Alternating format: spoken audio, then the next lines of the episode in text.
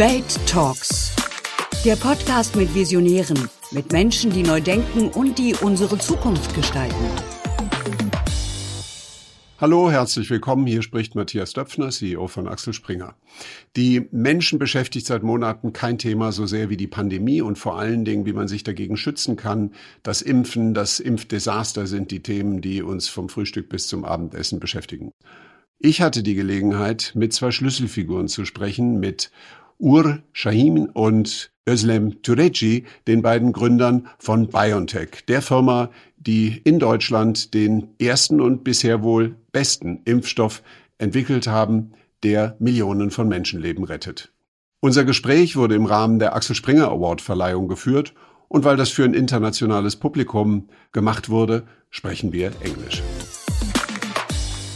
January 24th was the day when the first corona case was identified in Germany, not published. That happened two days later. But on that very morning, that's the rumor, you were sitting together at breakfast. You were reading an article in a, in a science magazine, and suddenly you agreed that you should develop a vaccine against COVID. Is that an invention or is that story true? The story is true. So we we read an article on, on January 24 on the evening, which was just published a few hours ago, uh, about the cases in, in Wuhan. And the article was very informative. And, and the more we read the article, we got more concerned. And at the end of the reading and some, uh, some additional um, um, analysis, uh, it was clear for us that this is not anymore a local outbreak, that this outbreak is most likely already uh, globally spread and uh, will most likely become a global pandemic. You were ahead of time because the Robert Koch Institute in January still thought that the COVID virus is not going to be a big issue for uh, Europe. Why, why were you so certain that, that it will be a global pandemic? That time point, there were many experts who believed that this will still remain remain a local outbreak. I was convinced because uh, because the pattern of of what we observed in this paper clearly shows that it is a, a new virus which is a member of a family which made a lot of trouble uh, 20 years ago. Mm. And, uh, and at that time, it, the first SARS, SARS virus uh, was spread, and it was difficult to, to control this virus, even though it was 20 years ago. Now, today, the traffic is much more. There's much more international traffic. And one very concerning aspect in the publication was there was a description of a single patient uh, who had the disease, who was virus uh, positive, but did not have symptoms no fever, no other symptoms. And um, the measures that were put in place in, in Wuhan were to keep everyone with symptoms in Wuhan and others could travel. So that means the active measures that were done were not sufficient to control these asymptomatic patients. And therefore, it was very clear with some mathematical calculation and projections that this is, this is going to become a different case, not as it was many times before, but this time it was really serious. What started then was probably the development of the fastest uh, vaccine creation in medical history. Is it actually true that the real creation of the prototype of the vaccination took just a couple of days, 48 hours or something like that, and the, all the remaining time was basically for for testing for the clinical uh, studies? Yes, that's that's true. That's one of the strengths of RNA that you can construct uh, the the factual um, uh, vaccine candidates very fast. And um, uh, it was a lot of work which needed to be invested by Ugur mostly at that very weekend uh, to design which different vaccine candidates to test. We did not rely on one vaccine candidate, but uh, created several of them in order to really How many? at the end 20 or 20, yeah. 20 which were, then constructed and were then tested in a battery of um, preclinical tests. And we then chose, based on those tests, uh, the four best of best into clinical trials. And that was something which was different to uh, the other vaccine developments that we could really choose between several.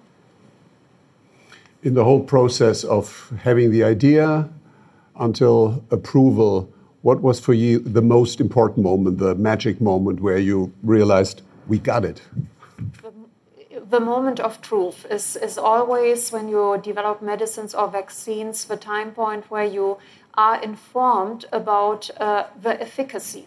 That's the important endpoint. And uh, uh, that was on a Sunday uh, where an independent board, so indep- independent people, look into the data and assess whether the vaccine is efficacious or not. Does it prevent, as compared to non uh, vaccinated people or placebo, placebo vaccinated people, uh, from symptomatic disease? And until that time point, uh, there was no way of knowing whether it would protect or not and to which extent. And when we heard that uh, we had a vaccine protection of higher than 90 percent, which even for flu, for example, is not heard of, uh, we were very happy. And that was really the moment of, of truth because it answered that there was now a discovery of a vaccine against a novel virus confirmed.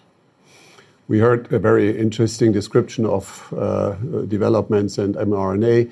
But is it a fair summary to say that mRNA is basically a system to cheat the immune system and to pretend that there is a virus in the system that actually did not enter. Is that the kind of mechanism of that uh, vaccine that you have created? Yes, the mRNA vaccine uh, prepares and informs our immune system so that immune cells form a memory, uh, memory cells. And if the, if the body is then encountering the real virus, these memory cells and the antibodies which are present could directly bind to the virus and recognize the virus. It is, it is some, somehow informing the human body about a virus which has, it has never seen before. And the, the flexibility and the speed of creating new uh, uh, prototypes or new versions of the vaccine will also enable you to react on all mutations.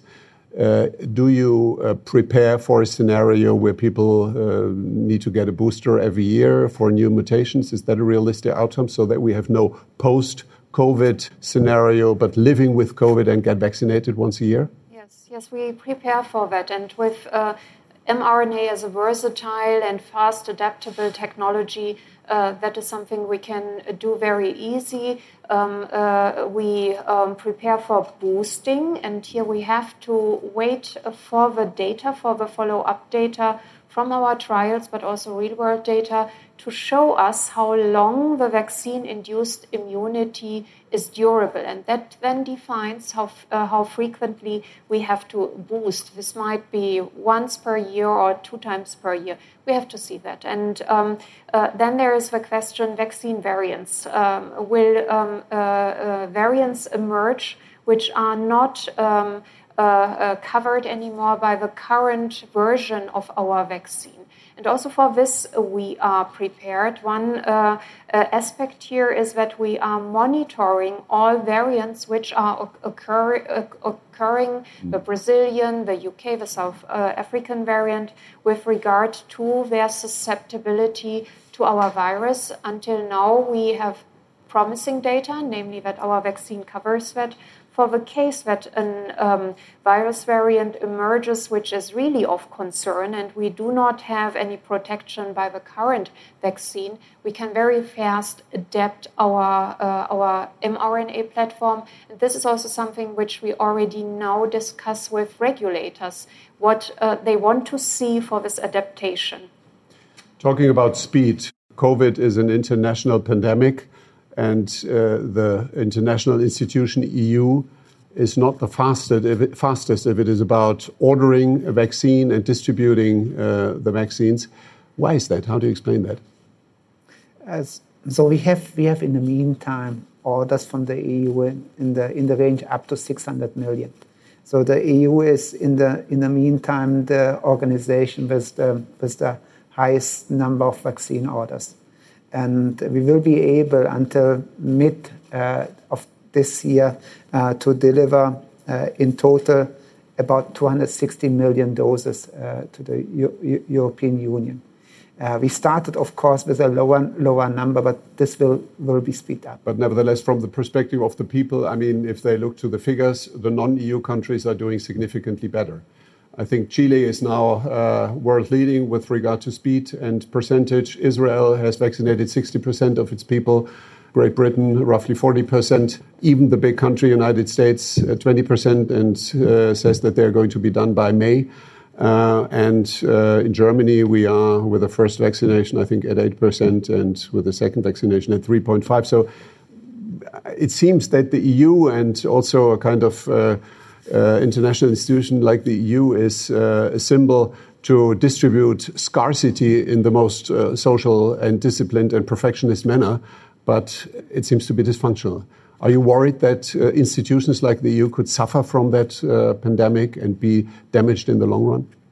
Um, what we have to keep in mind is that this is uh, a health crisis of unprecedented dimension, scale, scale and pace, uh, with many unknowns along the entire process and, uh, and its development. And for uh, all countries, for all institutions, which this has been a first uh, also with regard to preparing their systems, their processes, the way they work, their uh, decision um, structures uh, to this um, yeah, uh, unprecedented situation. And there are uh, systems, countries, nations who could adapt faster because of the framework they had already in place, and others needed more time. And we will yeah, see this due to the diversity of the nations we are talking uh, with um, uh, all over the place. Okay, let's talk about your home country, Germany. Uh, is it that we have too much perfectionism and not enough pragmatism in that situation?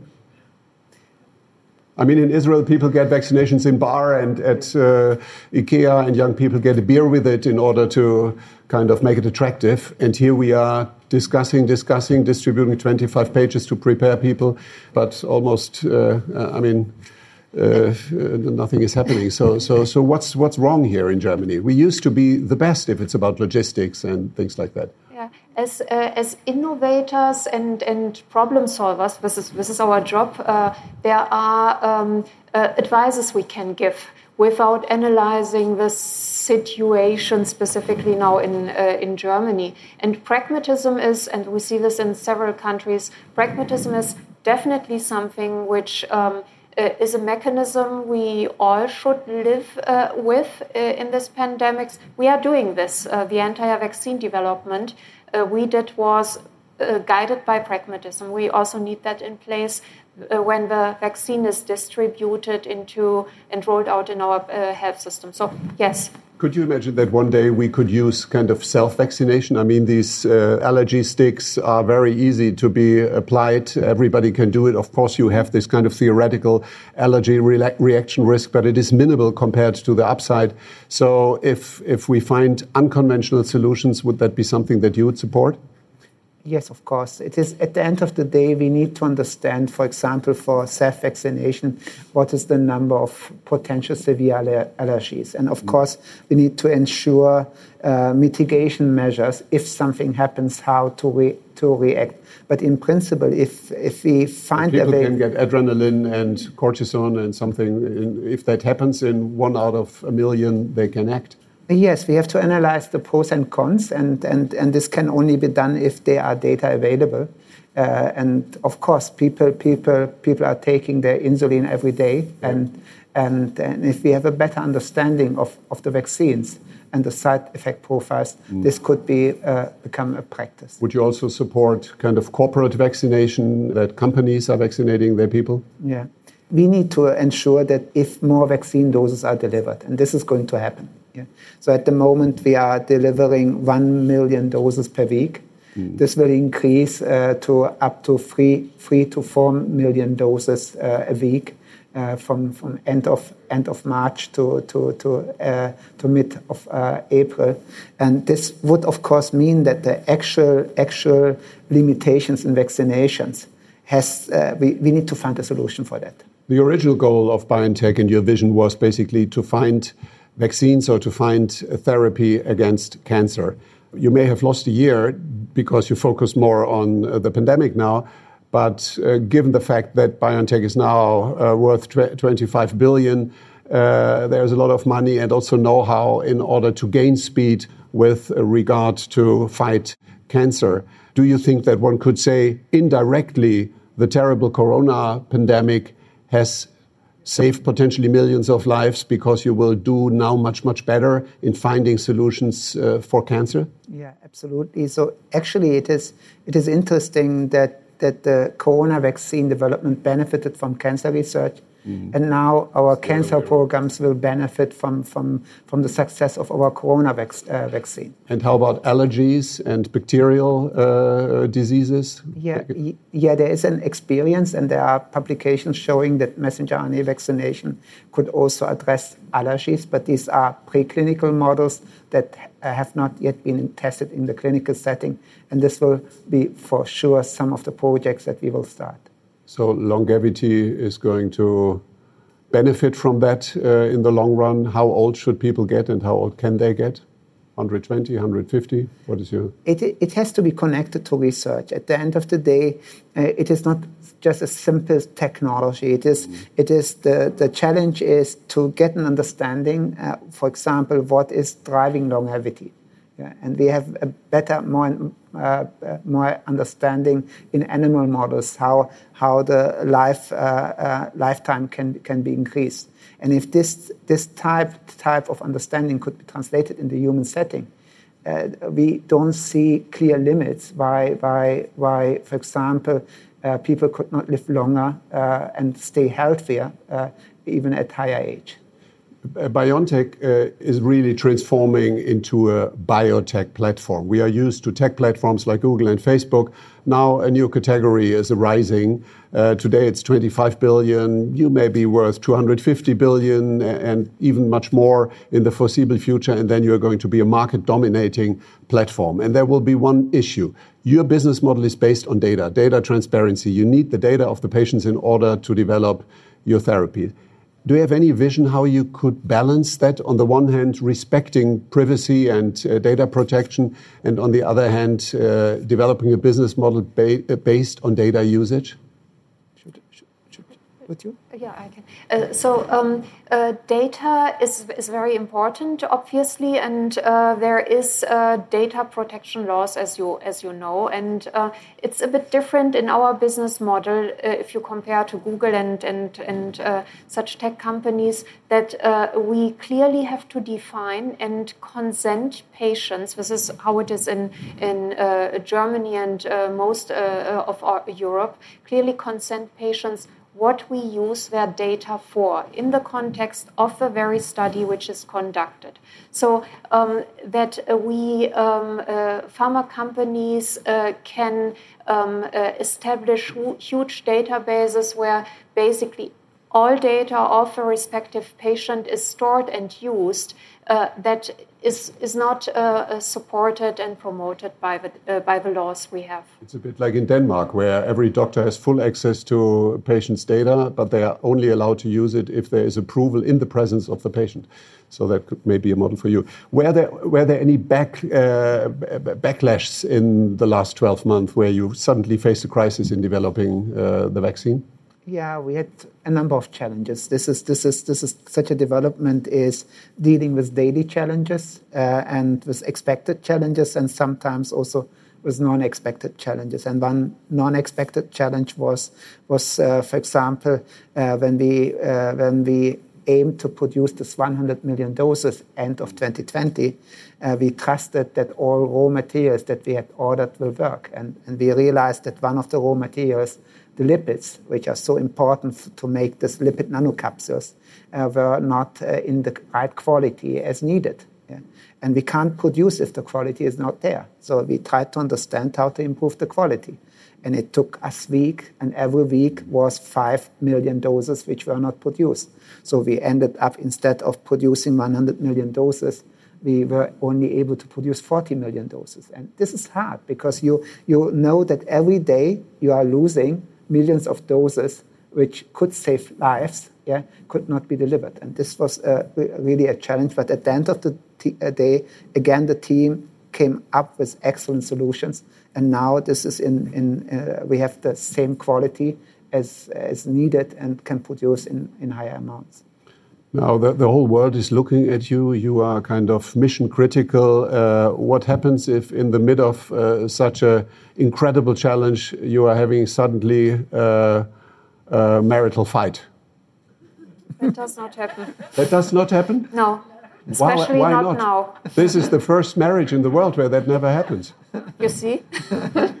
because you have too much to do, probably. Yes, that's no one of my, fights. my husband always say, says that marital fights come from, from boredom, and you can imagine that there is no no boredom at the moment at our home. By the way, I have to ask you a question because I practiced your first name, Uhur, so much. Yeah, but then when we met today, you called him Ugur. So am I wrong now? Or- Uh, no, you you you are perfect in the- in the way you pronounce it. I have a very strong German accent when I speak Turkish, so so I'm I'm.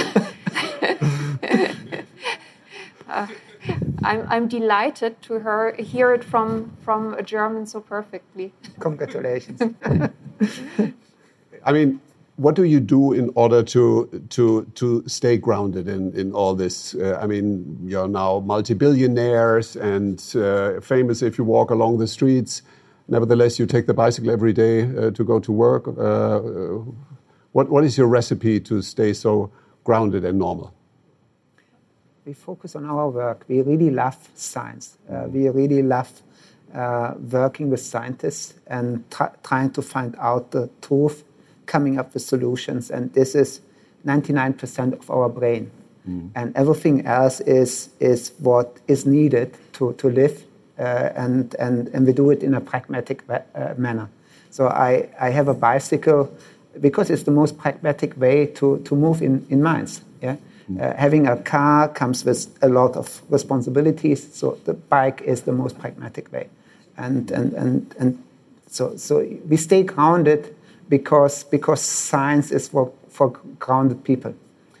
I saw a conversation that you had with Bill Gates, and you were asked, "What do you? What is your biggest wish if the pandemic is under control?" And you said, "I want to sleep." Is that really all? Yes, that is all. In order to prepare myself for the marital fights uh, you want to see. okay. Last question. I always, if I see a photo, you you, you wear this necklace. What what is that necklace about that you're wearing? What is what does it mean to you? Yeah, this is this is in Turkish. It's a nazar boncuğu. It, it is it is protecting you from the bad eyes. Yeah, so so we have the uh, it, it is it is it is some sort of a of a belief uh, that if you have that that nothing happens, even if people people are jealous. So that's your vaccine against bad eyes. Yes, absolutely. Thank you so much. Thank you for spending the time with us. Das war Welt Talks. Neue Folgen hören Sie bei Welt und überall, wo es Podcasts gibt. Wir freuen uns über Feedback an audio.welt.de und Bewertungen auf den Podcast-Plattformen.